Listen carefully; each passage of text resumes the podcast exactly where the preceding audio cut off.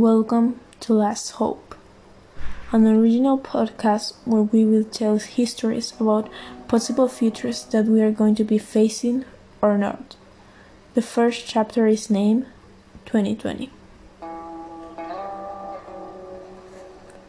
Between the solitude of the dunes and the grey sky, the hope of the life run through the train rails in the direction of the metropolis. As we approached the grey metropolis, we managed to distinguish between the fog. We saw the tall buildings expelling methane and smoke everywhere.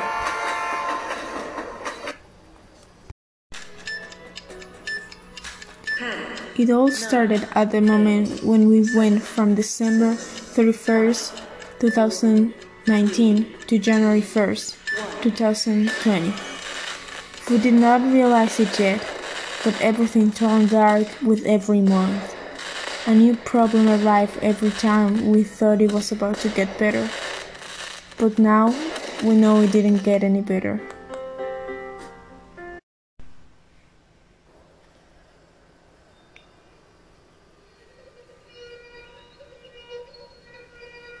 We forgot of the rest of the problems until it was too late. The pollution and death of species were unparalleled.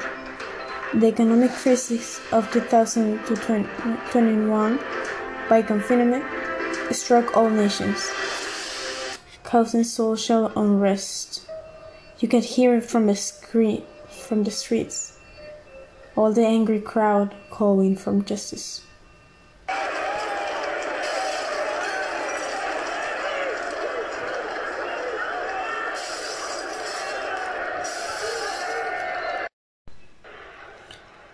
Lukashenko not only did not leave power, he increased his dictatorship.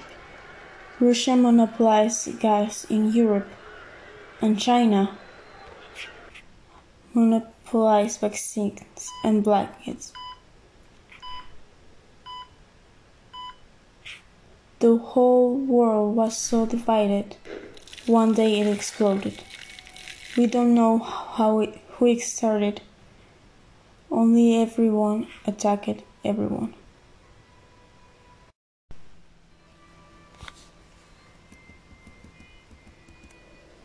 And here we are transporting what is left of water, medicine, in the northern shelters as hope for the capital to keep it standing. We went through deserts that used to be forests. The irony is that we all knew this. We all knew what our actions were, right?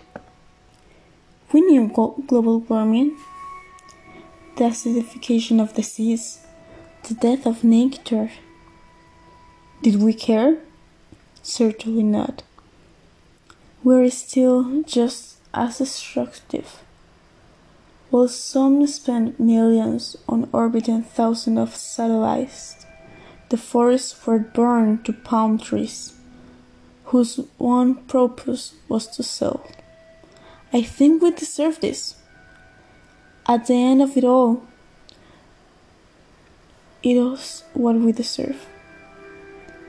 Now we find ourselves here on a train with people we don't know, with faces we don't see because of the gas mask, without seeing our eyes, because everyone is more interested in seeing a screen that at least gives them happiness. As these ideas went through the thick sky, we began to reach the city. The rubble was housing, and like ants, people came out of the destroyed city to receive our welcome. The train driver, tall and robust, started arguing with the people on the train. Why are we doing this? one of his companions shouted. At the same time, he was getting ready to not lower the load. It was because of the people like this that it ended so. said another at the same time he was taking the side of the first. What do you want to do? Abandon them? They need us. We cannot abandon our own, said the driver while grabbing a shotgun quickly. The dispute is heated.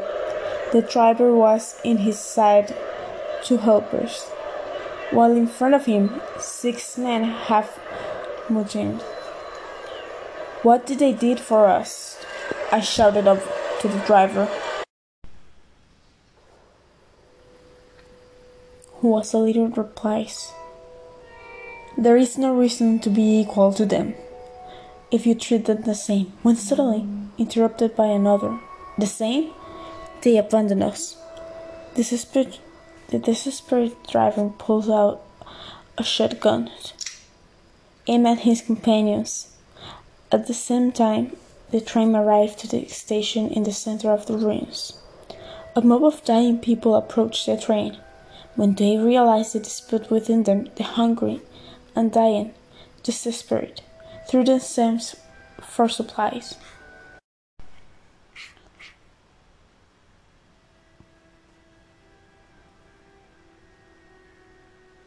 People outside, not understanding what was going on, threw themselves into the resources of the train. Hit whomever was in front of, of them, trying to be the first. But when everything stopped each other, no one was able to move forward. Inside the train, the screams were silence, but the moaning of crying of outside.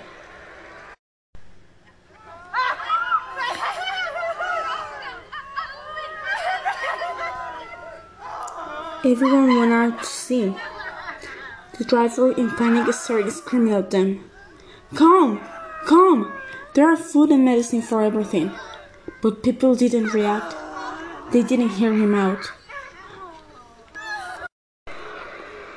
The mutineers saw the opportunity. Their things were loaded. We were not even welcome, said one, when he reversed the train, crushing and killing several people.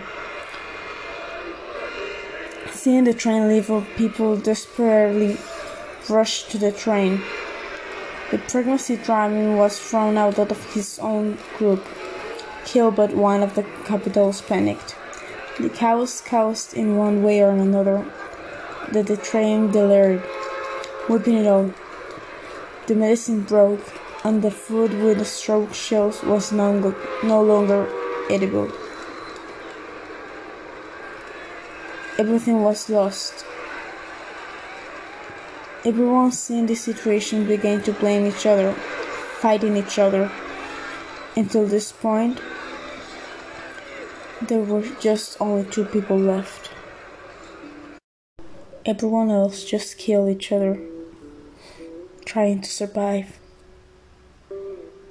The place that once was Plaza de Mexico was now a battlefield filled with dead bodies. One of the survivors was a woman who barely came out of the rubble. She said, What happened? Wounded and battle red, she only saw the ruin of their last days, and the last hope turned over. It was all gone.